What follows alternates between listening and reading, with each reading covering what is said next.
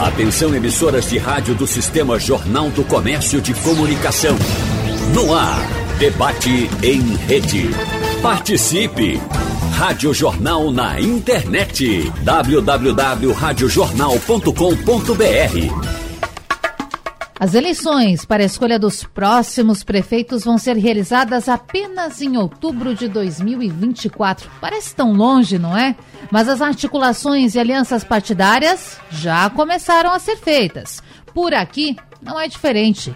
No Recife, diversos partidos já discutem a possível composição de chapas e os nomes que poderão ser colocados à disposição dos eleitores no próximo ano.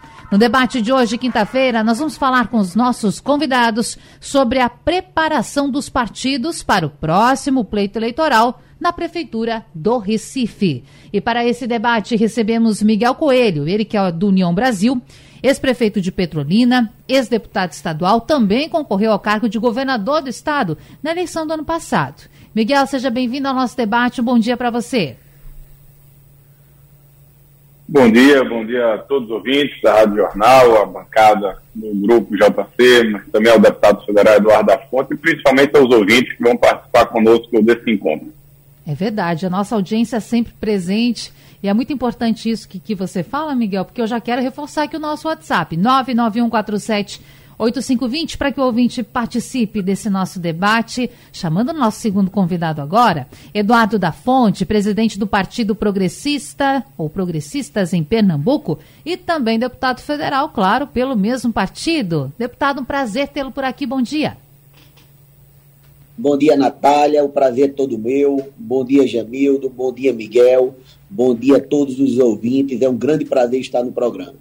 Bom, e para fechar o nosso time, Jamildo Melo, jornalista titular do blog de Jamildo do Jornal do Comércio. Jamildo, terceira rodada de debates a respeito das articulações para a Prefeitura do Recife. A gente nesta tabelinha aqui, prazer ter você. Prazer renovado falar com Miguel. Faz tempo que a gente não fala, né, Miguel? É, com o Eduardo da Fonte é mais tranquilo, porque ele está lá em Brasília, tem mandato, aí sempre está apresentando um projeto, uma coisa ou outra com você. Prazer enorme a gente poder produzir.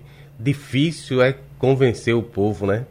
O pessoal pensa que é fácil, mas convencer a se apresentar, vir dar algumas ideias, colocar algumas opiniões. Quem, quem é importante realmente reluta, reluta muito, porque às vezes não quer se comprometer. Mas não é o caso desses nós, nossos é.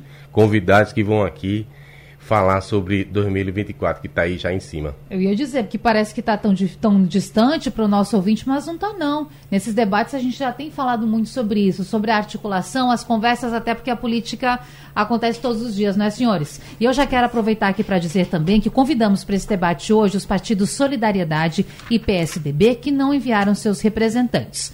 Dito isso, começo com Miguel Coelho. Miguel, como está a vida do senhor depois de passar por esse processo de candidato ao governo do estado? E claro, está em Petrolina, mas o Recife está aí na mira? Como é que está essa situação?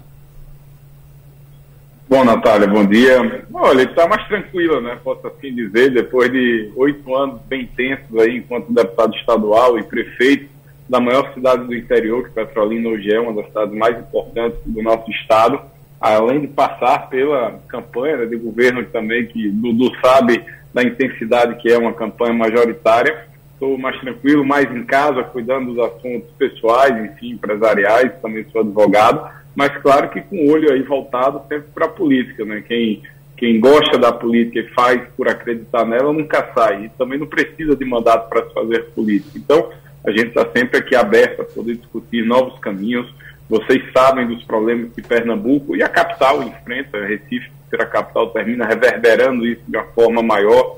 Problema de água, de esgoto, que se resume com a Compesa, metrô, transporte, insegurança e segurança, a questão do desemprego, o Recife, já que a gente está falando no debate da capital, é uma das capitais mais pobres de todo o Brasil, então são pautas essas que merecem ser endereçadas, não só pela classe política, mas por toda a sociedade, em busca de um novo caminho e de uma nova rota para melhorar isso. Bom, dito isso, eu me aproveito aqui das suas palavras, Miguel, para perguntar o seguinte para o senhor.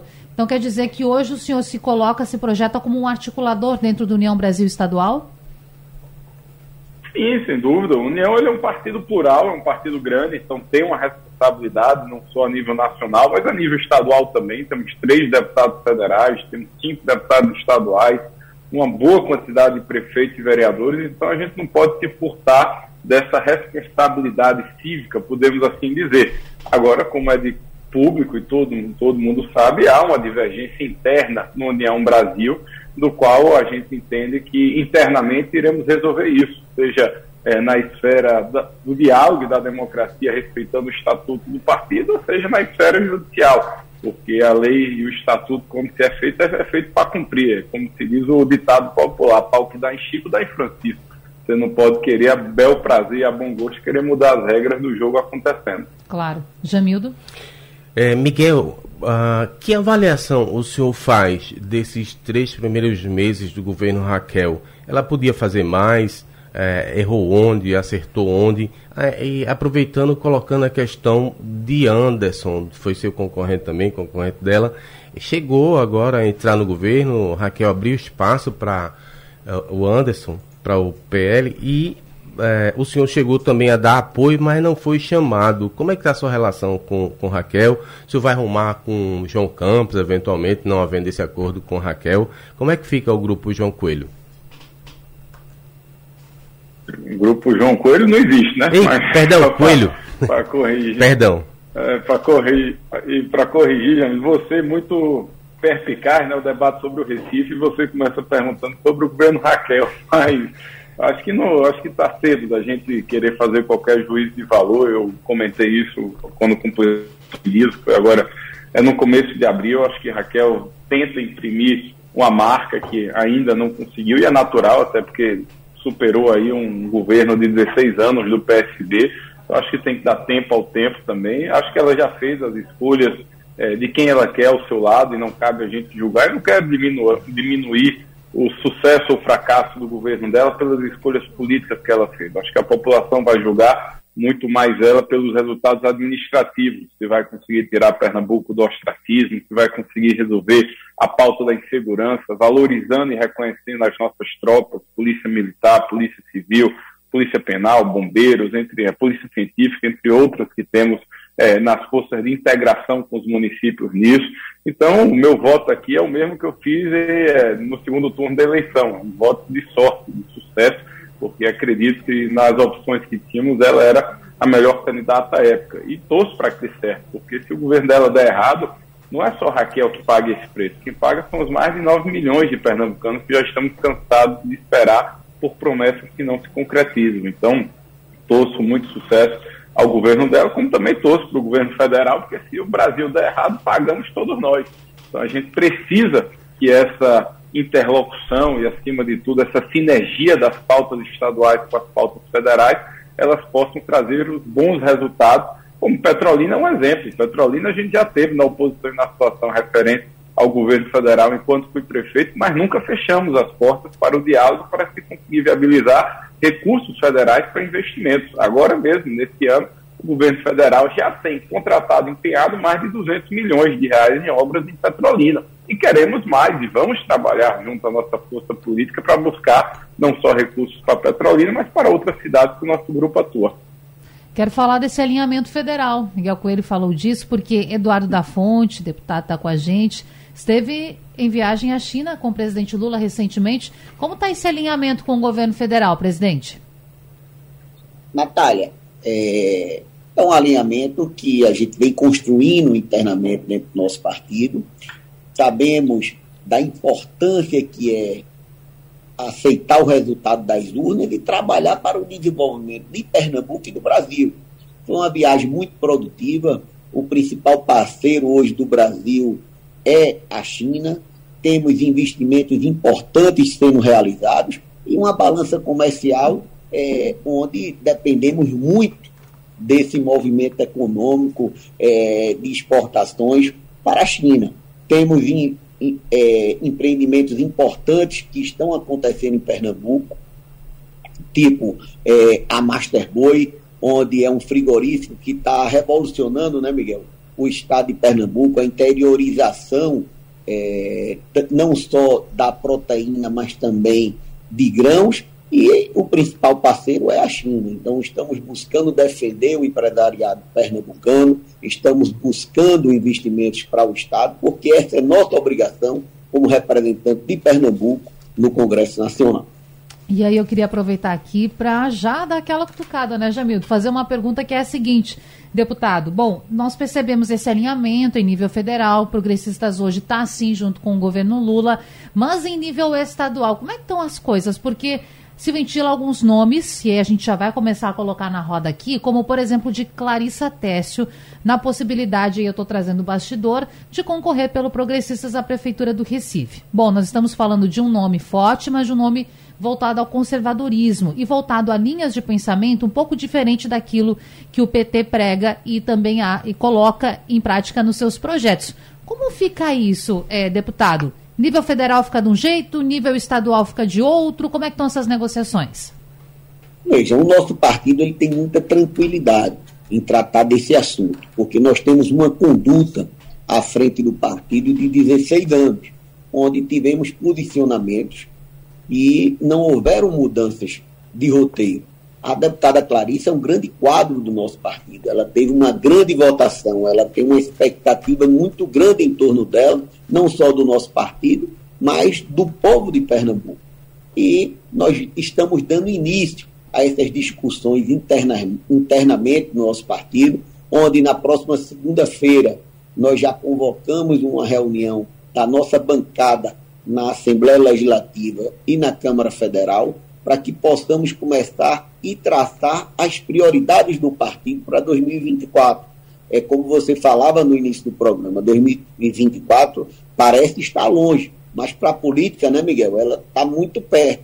Então nós precisamos fazer esses alinhamentos internos, nós precisamos colocar as prioridades que vamos ter para que a gente possa começar a apresentar os quadros do nosso partido ao povo de Pernambuco para a gente é, submetê-los a uma avaliação no próximo ano. Jamildo? É, Dudu, o PP está na base de Raquel, né? Isso entrou na base de Raquel. Agora, em 2020, como a gente falava aqui, né, Natália? Estava com João Campos. Isso. É, eu queria repetir a pergunta que fiz a Miguel, saber, saber que avaliação você faz desses primeiros três meses, se é possível fazer alguma crítica, se podia é, evoluir mais, mas ao mesmo tempo já avançar na questão do empréstimo, como é que você recebeu essa, esse empréstimo de 2 bilhões, que a gente ouve de alguns aliancistas, né, do lado de Raquel, que ele pode, João Campos pode ficar imbatível se ele conseguir gastar essa dinheirama toda aí fazendo obras de habitação e saneamento. Me conta lá. Aprovado ontem, inclusive, no Senado, né? Isso. Exatamente. É um, é um empréstimo importante para o município, onde todos nós temos que apoiar, mas também temos que fiscalizar essa execução. Porque, como você falou, Jamil, se trata de um empréstimo. Um empréstimo que a cidade terá que pagar ao longo de alguns anos. Então, é importante que esses investimentos tenham a prioridade na melhoria da qualidade de vida do povo recifense, para que a gente da política possa acompanhar a execução desses recursos, do que é que esses recursos irão trazer de melhorias para a cidade. E é importante que haja esse acompanhamento intenso da população, porque a conta vai chegar daqui a pouco. E essa conta é, terá que chegar com as melhorias para a cidade que é o que está em primeiro lugar na intenção de todos nós. E dona Raquel? Raquel, nós a apoiamos no segundo turno, é, juntamente com Miguel. Nós estamos num momento é, de total apoio ao seu governo. Vamos é, dar todo o apoio para que ela possa fazer com que, está, com que o Estado melhore a qualidade de vida para que a gente possa tratar de assuntos importantes como a saúde, como a educação, como a segurança pública. E acredito que ela está ainda no processo de arrumação interna. Como Miguel falou também, não cabe a nós discutir se o nome A ou B é um nome bom. Cabe a nós, a partir do segundo semestre, procurar ver os resultados que o Estado está alcançando para melhorar a qualidade de vida da população. E é isso que o nosso partido vai fazer. vai acompanhar, vai dar todo o apoio, mas vai cobrar também resultados e melhorias na qualidade de vida do povo pernambucano. Só para complementar, essa Sim. vale para os dois. Pode acontecer o que aconteceu com o Eduardo, eu vi de fontes da política que é, Raquel pode repetir Eduardo. Eduardo, no primeiro governo, ele buscou ficar numa posição de neutralidade para não brigar com ninguém aqui no Recife. Só depois que conseguiu ter as entregas, melhorar a avaliação pessoal, aí ele veio feito um rei no segundo mandato com a renovação é, do governo fácil. Né? Pode acontecer isso com Raquel e isso abre espaço para, eventualmente, mais conservadores, seja a, a, um nome como a, o irmão de Anderson mesmo, André seja, Ferreira. seja aí Clarissa Técio. O que é que vocês acham? Uma Mendonça Filho, no caso do é, União? Ou do próprio Miguel, né, Miguel? Também aí para. Pela pra... sua experiência, você começa, Dudu. Não, eu estou dizendo, é, do pleito municipal você também. Seria um quadro é, extraordinário para a cidade do Recife. E eu acredito que é uma avaliação que você deva estar fazendo internamente com o seu partido e com o seu conjunto político. Mas é importante aí, Jamil, o seguinte: é, é uma construção agora que tem que se iniciar internamente em cada partido. Uhum. E que isso vai se afunilando ao longo dos próximos meses. Cada partido hoje tem um projeto e vai buscar viabilizar o seu projeto interno. Mas é natural que a política ela funile e no próximo ano esses projetos comecem a conversar para ver qual será a melhor alternativa para a cidade do Recife. Eu não acredito que a governadora vai deixar de se posicionar, deixará de ter um candidato para apresentar a cidade do Recife, que esteja convergindo com a sua administração a nível estadual. Isso é importante para a democracia, será importante para a cidade do Recife e principalmente para o povo de Recife ter uma opção que possa melhorar a administração, que possa é, trazer avanços importantes na qualidade de vida. Miguel. Eu concordo com o Dudu quando ele fala de que a gente precisa internamente, em cada partido, poder analisar, mas acho que também a gente precisa fazer um retrospecto, tanto Natália e Jamildo, das eleições, tanto de 20 quanto a de 22, né?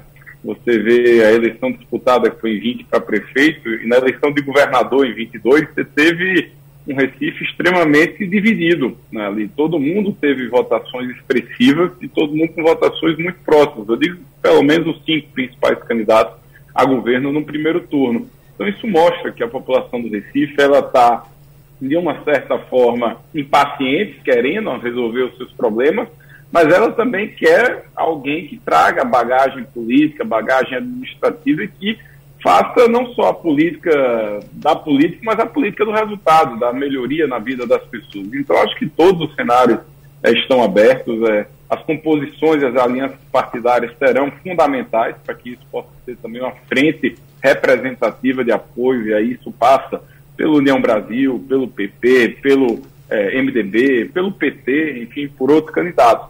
E sobre o posicionamento de Raquel, eu também concordo com o Dudu. Eu não acho que ela terá a condição de ficar neutra, até porque você tem situações de oposições muito distintas e antagônicas entre Raquel e João Campos, que é o atual prefeito.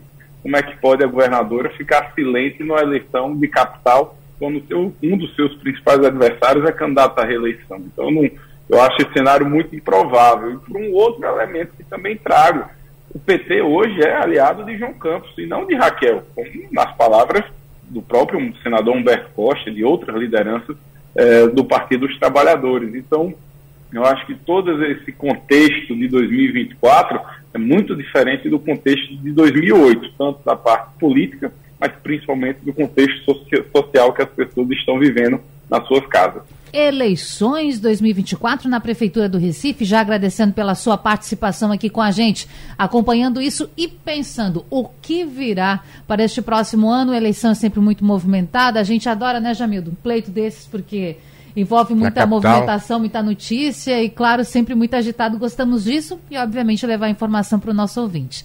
Dito isso, Miguel Coelho, que está com a gente nesse debate, quero voltar com você, porque na fala inicial o senhor tocou num ponto, em conflitos internos dentro do União Brasil. E até peço desculpas porque não sei se você usou o termo conflitos, mas falou de algumas questões internas dentro do partido.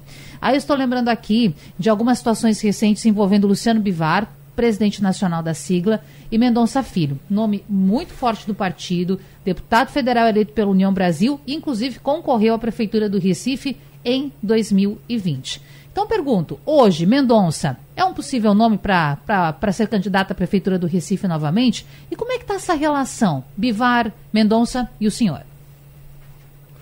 Bom, Natália, eu não quero entrar aqui no âmbito, enfim, de relacionamentos pessoais uns com os outros, até porque o posicionamento político dentro do União Brasil é muito claro. Eu e Mendonça fazemos parte de uma linha com premissas e convicções muito bem definidas e claras, enquanto que tem a outra parte dentro do partido, e é natural que essa divergência aconteça, mas eu acredito que a União Brasil, nos próximos 12, 18 meses aí que antecede essa eleição de 2024, não só a nível de Pernambuco, mas a nível nacional, ainda vai ter é, muita, muita areia para assentar, vai ter muito assunto para decantar, e com isso a gente conseguir organizar a vida partidária interna. Até porque também acho natural, é um partido novo, fruto de uma fusão de dois partidos que tem ideologias e tem personalidades muito fortes, a época o PSL, como também o Democratas, então isso é natural de qualquer relacionamento que você termina convergindo pessoas é, de opiniões e de linhagens distintas, vamos assim chamar. Sobre o nome de Mendonça, sem dúvida, é um grande quadro, ex-governador, ex-ministro, deputado federal, a experiência, a bagagem que ele carrega, a presença que ele sempre teve né, é, na, na região metropolitana e não só no Recife, mas União Brasil também tem outros nomes. Eu até agradeço aí a deferência é, do deputado Eduardo da Fonte por ter feito menção ao meu nome. Eu acho que a, a, eleição de governador em 2022 me conectou com o Recife. Eu andei esses morros do Recife todo, da região metropolitana. Eu pude ver o Recife, não só da beira de mar, mas o Recife dos morros e da periferia, que falta água, que falta saneamento, que falta creche, que falta posto de saúde que você leva três, quatro horas por dia para poder chegar e voltar do seu trabalho, de um metrô quebrado que nada funciona e deixa muito a desejar, dos morros controlados por milícias ou por traficantes, que essa é uma realidade, infelizmente, na região metropolitana. Então, é, que a gente não ficar sensibilizado com problemas dessa magnitude, acho que a gente está no ramo errado da política. Então, é óbvio que eu me importo com o Recife, é óbvio que eu penso em poder ajudar o Recife de qualquer maneira que seja possível. Eu comecei essa entrevista dizendo que o bom político não precisa de mandatos para fazer a diferença, precisa de vontade para poder ser, se fazer ouvido e para que possa construir que as suas ideias se tornem realidades, não apenas ideias pessoais, mas ideias que representem uma frente de pensamento, uma frente que tenha força suficiente para poder fazer a mudança de verdade. Então, eu acho que a União Brasil vai chegar forte, vai chegar com um posicionamento muito bem definido. É, no tocante ao Recife, já é um diretório municipal, onde Mendonça é o presidente desse diretório. Então, no tempo certo, a gente vai se posicionar. É, Miguel, só para complementar, é, entendo a sua preocupação, a gente tem que abstrair essa questão interna, mas tem a questão política. Eu, eu queria lhe perguntar se o União Brasil, a gente pode dizer que ele está no governo Raquel, porque Raquel meteu lá o Bivar no Porto Recife. Tem uma pessoa que é ligada a ele indicada lá, sem querer intrigar, claro. E antes tinha colocado Guilherme Coelho na assessoria especial e hoje é oposição a vocês lá em Petrolina. O, o, o União Brasil pode dizer que está no governo Raquel ou não tem uma definição? Jamildo, primeiro eu comecei a entrevista aqui dizendo que eu não ia diminuir ou resumir o governo de Raquel, esse começo, é, apenas por indicações, resumindo as indicações políticas. Eu só acho que ninguém consegue estar com dois pés em, dois, em dois barcos. Né? União Brasil, que é representado pelo seu deputado federal Luciano Bivato, tem pessoas na Prefeitura do Recife com João e pessoas no governo do Estado. Em algum momento é, vai ficar curto o cobertor em algum lado. Então cabe a ele justificar e fazer as suas explicações, que não cabe a mim aqui dizer isso. E eu também digo, quero aqui relembrar o dia da eleição do primeiro turno, não nem sequer fechado as urnas, eu declarei apoio a Raquel sem pedir nada. Então, Raquel não me deve nada. Eu acredito no governo dela, porque acho que Pernambuco merece, merecia uma mudança, mas merece, acima de tudo, resgatar o seu protagonismo. Então, vou continuar apoiando Raquel até o momento que achar que ela está no caminho certo. Se ela se demonstrar, como Eduardo da Fonte mesmo falou, a partir do segundo semestre, depois de um ano e meio de governo, mostrar que ela não está conseguindo dar conta do recado, é uma outra avaliação, é um outro cenário que a gente não pode também pré-julgar, nem muito menos antecipar o tempo que não aconteceu. Diante desse cenário pré-posto, vou usar esse termo pré-posto, porque não está colocado ainda, já que a eleição é só no ano que vem, mas Eduardo da Fonte, hoje, o Progressistas pensa em uma candidatura própria? Estamos construindo essa candidatura, é, avaliando os nomes internos. Tivemos já é, colocado um, o nome da deputada Clarissa Teste, que é um grande quadro no nosso partido, é, submetido a pesquisas iniciais, mas vamos é, ainda conversar com ela, vamos conversar com a nossa bancada, com o nosso partido, para fazer um caminhamento é, que seja uma alternativa é, importante para a cidade do Recife. É preciso que haja essa unidade, preciso que haja esse, é, essa organização interna para que a gente venha a, de fato, apresentar o um nome na cidade do Recife. Deixa eu aproveitar rapidinho, Eduardo da Fonte, porque eu quero entender qual é essa orientação no Congresso. A gente sabe que Clarissa Técio é uma parlamentar, é, e aí, claro, a gente vê questões partidárias e pessoais também ideológicas, que sempre manifestou a sua contrariedade ao Partido dos Trabalhadores e também à esquerda. Qual é a sua orientação hoje no Congresso? Vota projeto de Lula? Vota com Lula? Porque o senhor está tá junto com Lula.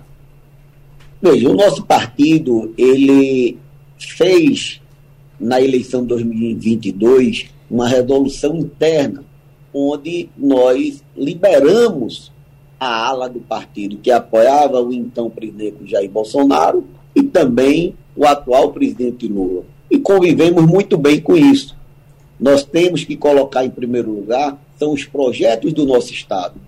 Nós vamos defender conjuntamente a população e defender investimentos, melhorias na educação, melhorias na saúde, na segurança pública. Mas, na ala ideológica, nós respeitamos o posicionamento. Nós temos outros deputados também na Assembleia que participaram dessa frente pró-Bolsonaro. E houve uma convergência, houve uma convivência, uma convivência é, de respeito dentro do nosso partido e que resultou na eleição de oito deputados estaduais e de quatro deputados federais, tendo um resultado importante para o legislativo, tanto a nível de Assembleia quanto a nível de Câmara Federal. Então, isso aqui é importante, é que a gente possa discutir internamente e possa apresentar resultados que possam melhorar a vida das pessoas. E eu quero chamar Jamildo, mas lembrar aqui que o ex-presidente Jair Bolsonaro foi filiado ao Progressistas, a época PP, não é, presidente? Hoje Progressistas, por muitos anos. Acredito até que foi a sigla na qual ficou por mais tempo. Jamildo. Natália, você é uma grande jornalista se interessa por coisas factuais, né? Eu quero, inclusive, trazer isso aqui e colocar a oportunidade dos nossos parlamentares parlamentares falar, e no caso de Miguel, que não é deputado nem, nem prefeito, mas é uma liderança política, a questão do metrô. Hoje deve ser anunciada uma greve. No ano passado, o blog fez uma série de matérias definitiva colocando a questão em pauta nas eleições.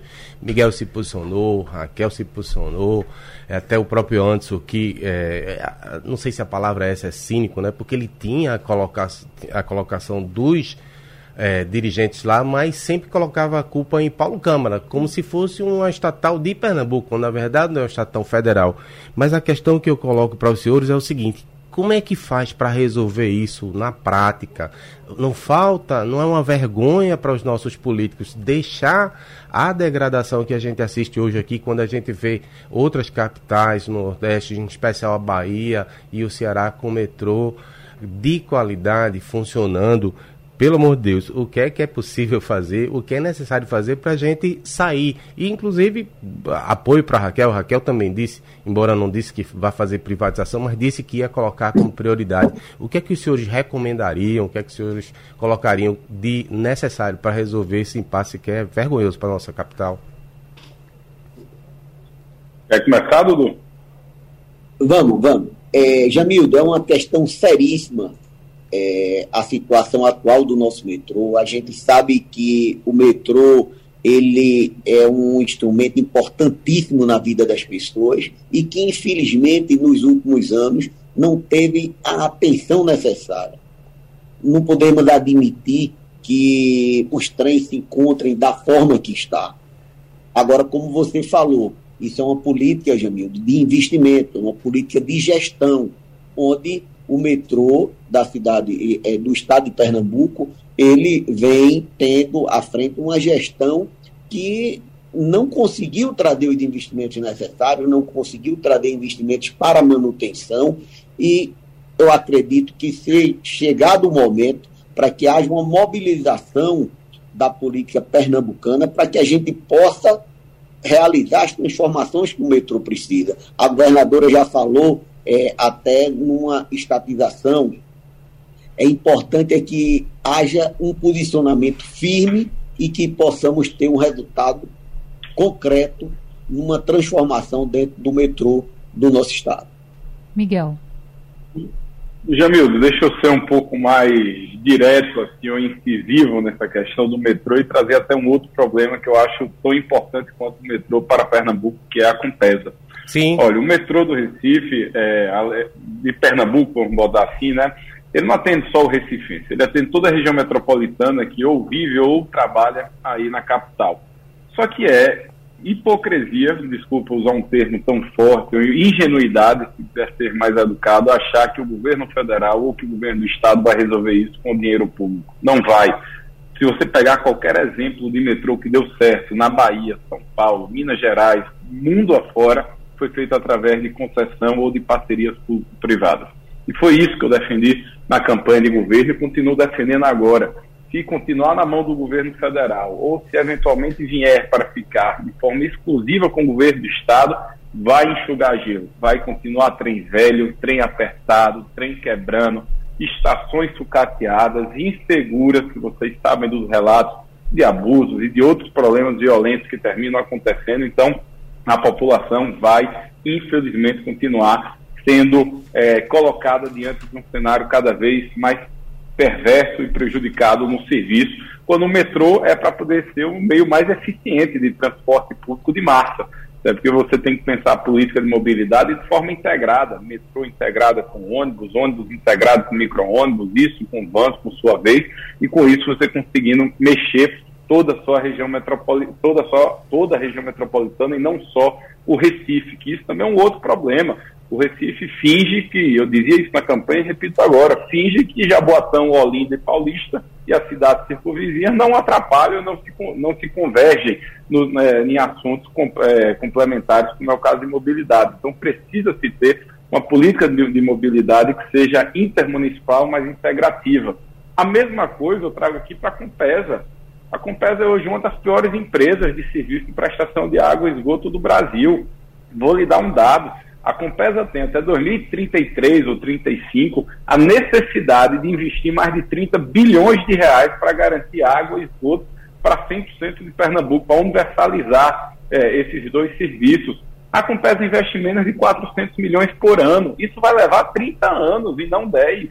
Então, não, não tem como fazer uma conversa que não seja através da concessão, seja de uma concessão de PPP ou seja até de uma privatização também, para que você possa capitalizar o caixa do governo do Estado e investir em saúde, em segurança, em, em presídios, perdão, em mobilidade urbana, que também é tão importante quanto, em política social. Então, precisa, acho que o que está faltando na política pernambucana, já que é, Dudu usou esse termo, assim, que precisa ter uma frente ampla e de assuntos comuns em todos nós, seja os de mandatos ou de não mandatos, são pautas em comuns e que a gente possa buscar os melhores caminhos. Se tiver caminho com dinheiro federal, vamos buscar, independente da ideologia. Com o governo estadual, a mesma coisa. O que não tiver dinheiro suficiente, não tem que enrolar, tem que ir para fazer as parcerias privadas, que é o caminho que todo mundo já fez, que o Brasil, infelizmente, está atrasado nisso.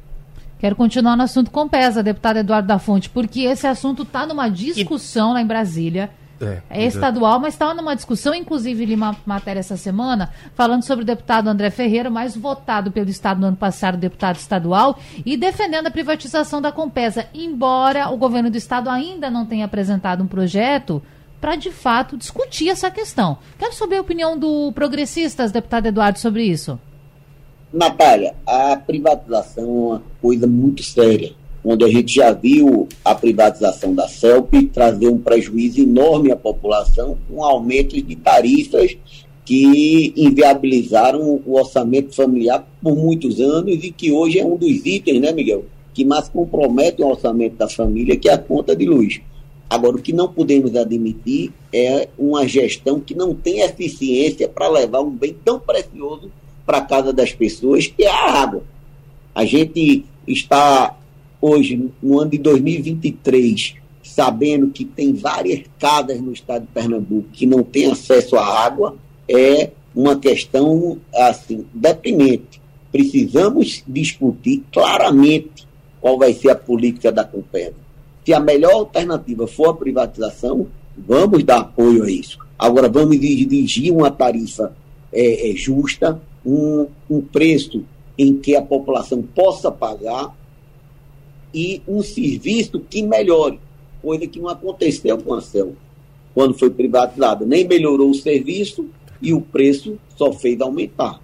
A gente está vendo consequência, a consequência disso aí no dia a dia na vida de todos nós. É, então é importante que seja tomada uma decisão é, com muita responsabilidade porque é um grande patrimônio também do povo pernambucano. Mas precisamos melhorar esse serviço, precisamos exigir da Compesa a entrega do serviço. Ela tem um corpo técnico importante, ela tem estrutura para isso, ela precisa de investimentos e vamos ajudar a buscar esses investimentos para que a gente possa fazer as entregas dos serviços. Jamildo. Natália, só para concluir bem rapidinho, Miguel e Dudu, é, o pessoal do PSB, em especial, que tem a maior bancada, já disse que não vota de forma alguma a privatização, alegando que as áreas mais carentes da cidade, em, um, em uma eventual privatização, não seriam beneficiadas e uh, um ente privado que assumisse a estatal ia cuidar só das grandes, dos grandes bairros, do pessoal que pode pagar. É, e isso remete também à questão da governabilidade. Raquel não tem maioria. Como é que fica? Que, que avaliação vocês fazem? O que, é que precisa melhor, melhorar na relação com a Alep, com os deputados e essa questão específica para a gente concluir o tema privatização? Olha, Jamilo, eu acho que, Dudu, me permita aqui partir na frente, mas eu acho que, primeiro, quem fala que não vota de jeito nenhum e tudo, acho que quem tem ideia fixa é doido. A gente precisa é, conversar, explicar e colocar todas as informações os parâmetros para que as pessoas possam, aí sim, com todas as informações na mesa, tomar a decisão, se é favorável ou não é. Agora, o PSB se colocar contra isso chega a ser é, contrassenso, porque quem contratou o estudo junto ao BNDES da concessão da Compesa foi o governador Paulo Câmara você vê, João Campos acabou de fazer a concessão do Geraldão, entre outras concessões que o PSD fez. A primeira concessão de PPP de água de esgoto, melhor dizendo, do Brasil, foi Eduardo Campos, que fez aí da região metropolitana. Então, não dá, eu volto aqui com aquele ditado, pau que dá em Chico, dá em Francisco. Não dá para o PSB querer escolher a narrativa para o mesmo caso, a mesma analogia, é, quando lhe for bem conveniente e ficar brincando com a vida das pessoas. E isso usei o PSB como exemplo, mas poderíamos dar outros aqui também, como Jamildo citou. É, sobre a questão da relação política, da formação de base é, do governo de Raquel, eu acho que ela está no, tá no começo do governo. Então, você não monta uma base política em 90 dias. Você vai construindo afinidade, você vai fazendo gestos, recebendo gestos, sendo provados e não provados em votações importantes. E quero aqui até destacar, é, fiquei importante, fiquei feliz de ver a Assembleia Legislativa voltar, votar pela sua autonomia naquela PEC que dá a questão tributária Isso. e financeira, que foi uma PEC que eu fiz em 2015 e tentei fazer isso. Eu fui um dos primeiros é, autores dessa PEC e fiquei feliz de ver que ela agora votou, porque só Pernambuco e o Acre, eu acho que eram as duas, os dois estados que não poderiam, podiam legislar de matéria financeira ou tributária, que agora mudou. Então isso é importante, acho que isso fortalece o parlamento estadual, como hoje o Congresso Nacional tem um protagonismo importantíssimo para a nação. Então, acho que a Assembleia busca retomar o seu espaço de destaque na política estadual e acho que ela, por ter passado também, acho que dois mandatos, Raquel foi, dois ou três mandatos, Raquel foi deputada estadual, eu acho que ela terá essa sensibilidade de como melhor construir uma relação com os deputados e não só com prefeitos, eventualmente, mas poder equilibrar isso. Deputado Eduardo da Fonte. Exatamente. É, o PSB já defendeu recentemente a privatização da Compesa.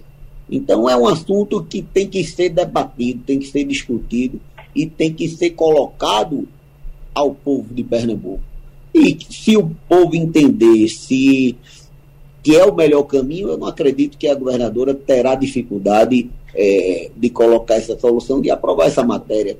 Como Miguel falou, a governadora ela elegeu no partido dela três deputados. Então ela está no processo de construção da sua maioria na Assembleia. Mas já teve grandes vitórias. Ela aprovou todas as matérias que ela quis até agora. E isso é, uma, é, um, é um voto de confiança que a Assembleia deposita no governo da governadora escolhida pelo povo de Pernambuco. E é esse caminho que nós estamos seguindo também é, com o nosso partido, com a bancada de oito deputados, tem dado total apoio aos projetos da governadora e vamos continuar dando para que a gente possa trazer os resultados que são tão importantes para o nosso Estado. Quase, quase para nos despedirmos, mas antes disso, Jamildo tem, é claro, mais questões para colocar, porque a gente vai aproveitando aqui, Miguel Coelho e também Eduardo da Fonte, que, que estão com a gente, a respeito da Transnordestina. Aí o ouvinte pode pensar assim, Jamildo, poxa, mas estão falando de Transnordestina, eu quero saber da eleição do Recife.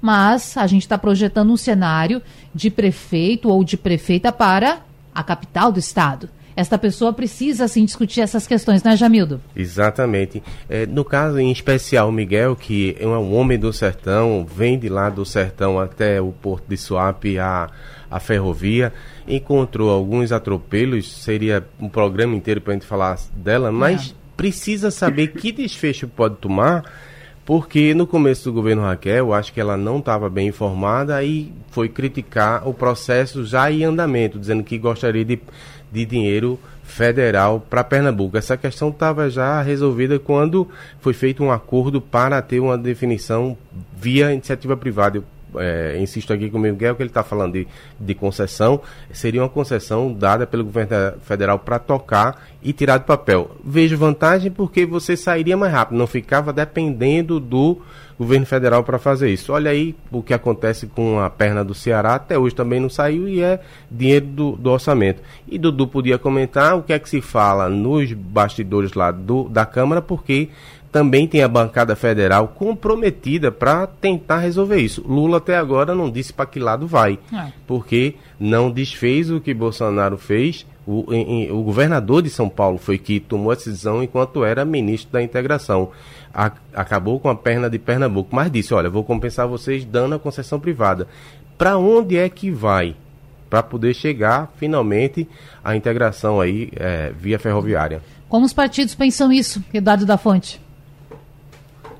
É uma obra é, prioritária do nosso Estado, até para o desenvolvimento, para a competitividade, para outras indústrias se instalarem no nosso Estado. O ramal está pronto até custódia falta pouco para terminar. É importante a mobilização política, né, Miguel, para que a gente possa juntar todos os partidos, todas as ideologias para defender essa obra. É fundamental para o desenvolvimento do nosso Estado, mas também temos outras obras de infraestrutura importantes, como a recuperação da malha viária do nosso Estado. Pernambuco tem hoje a segunda pior malha viária, as rodovias piores do Brasil. Precisamos nos concentrar para que a gente possa ajudar o governo do estado a recuperar essas estradas. A gente pega o carro, sai um pouquinho do Recife, é, rumo ao interior e vê a situação que as nossas estradas estão hoje. E é preciso também que haja uma mobilização política, uma mobilização junto com o governo do Estado, para que a gente possa tirar do papel a recuperação dessas estradas. Eu vejo como uma prioridade número um do sistema viário de transporte do nosso estado a recuperação das estradas. Miguel Coelho. Olha, eu concordo quando o Dudu fala de poder elencar as prioridades, até porque não dá para fazer tudo o que quer com o dinheiro que tem, seja do orçamento estadual ou tanto com o orçamento federal. Esse caso da Transnordestina, ele é um ponto muito claro. O Ceará conseguiu desenvolver tudo, que o Ceará botou o ponto final na obra e disse, vai ser via Porto de Pecém a nossa saída, e o governo do estado fez, via parceria lá do Ceará, toda a estrutura necessária para que a ferrovia chegasse no porto de Pecém, que é o principal porto do estado. Aqui em Pernambuco, a obra travou por uma licença ambiental, que travou uma obra extremamente importante para escoar a produção de salgueiro até chegar no porto, no porto de Suape, integrando o sertão com a Agreste, com a Mata e com a própria região metropolitana. Então eu defendo sim que a solução dada pelo ministro, a época ministro Tarcísio, né, hoje governador de São Paulo, é, que onde ele propunha uma concessão de parceria com a Bemisa, que é uma empresa que tem uma mina aqui no Piauí, que aí faria esse investimento conectando Piauí, Pernambuco, consequentemente o Ceará, porque tem essa, essa conexão ali em Salgueiro, até chegar em, em Recife. E isso iria beneficiar não só a Bemisa na exportação do minério, mas toda a polo de fruticultura aqui, as baterias Mouras no, Moura no Agreste, o polo de confecções, a bacia leiteira também no Agreste Meridional, a própria indústria de cana-de-açúcar seria atendida. Então, eu volto aqui que a gente precisa ter um alinhamento de conversas e uma sinergia o máximo possível do governo estadual com o governo federal, mas defendo também, como o Dudu disse, as estradas de Pernambuco estão caóticas, tem o Arco Metropolitano, que é uma obra fundamental e que já está atrasada a sua implementação para a região de desenvolvimento da região metropolitana, os hospitais que precisam ser reformados, os serviços que precisam ser ampliados, e isso precisa se alencar as prioridades e determinar o caminho que quer percorrer. Senhores, temos tempo para mais nada. Claro que para nos despedirmos, com certeza. Por isso, Miguel Coelho, já que a palavra está com você, muito obrigada por participar do nosso debate. Até a próxima. Obrigado, Natália. Obrigado, Jamildo, Eduardo. Sempre uma alegria reencontrá-lo e a todos os ouvintes que nos acompanharam aqui. Um bom feriado e um bom fim de semana. Igualmente. Deputado Eduardo da Fonte, muito obrigada por esse debate.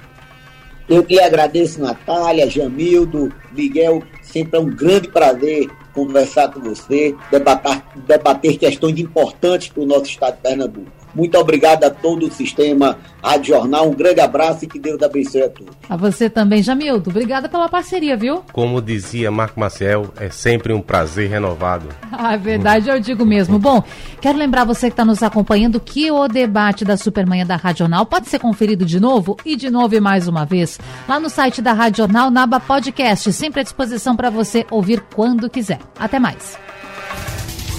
Sugestão ou comentário sobre o programa que você acaba de ouvir, envie para o nosso WhatsApp 99147 8520.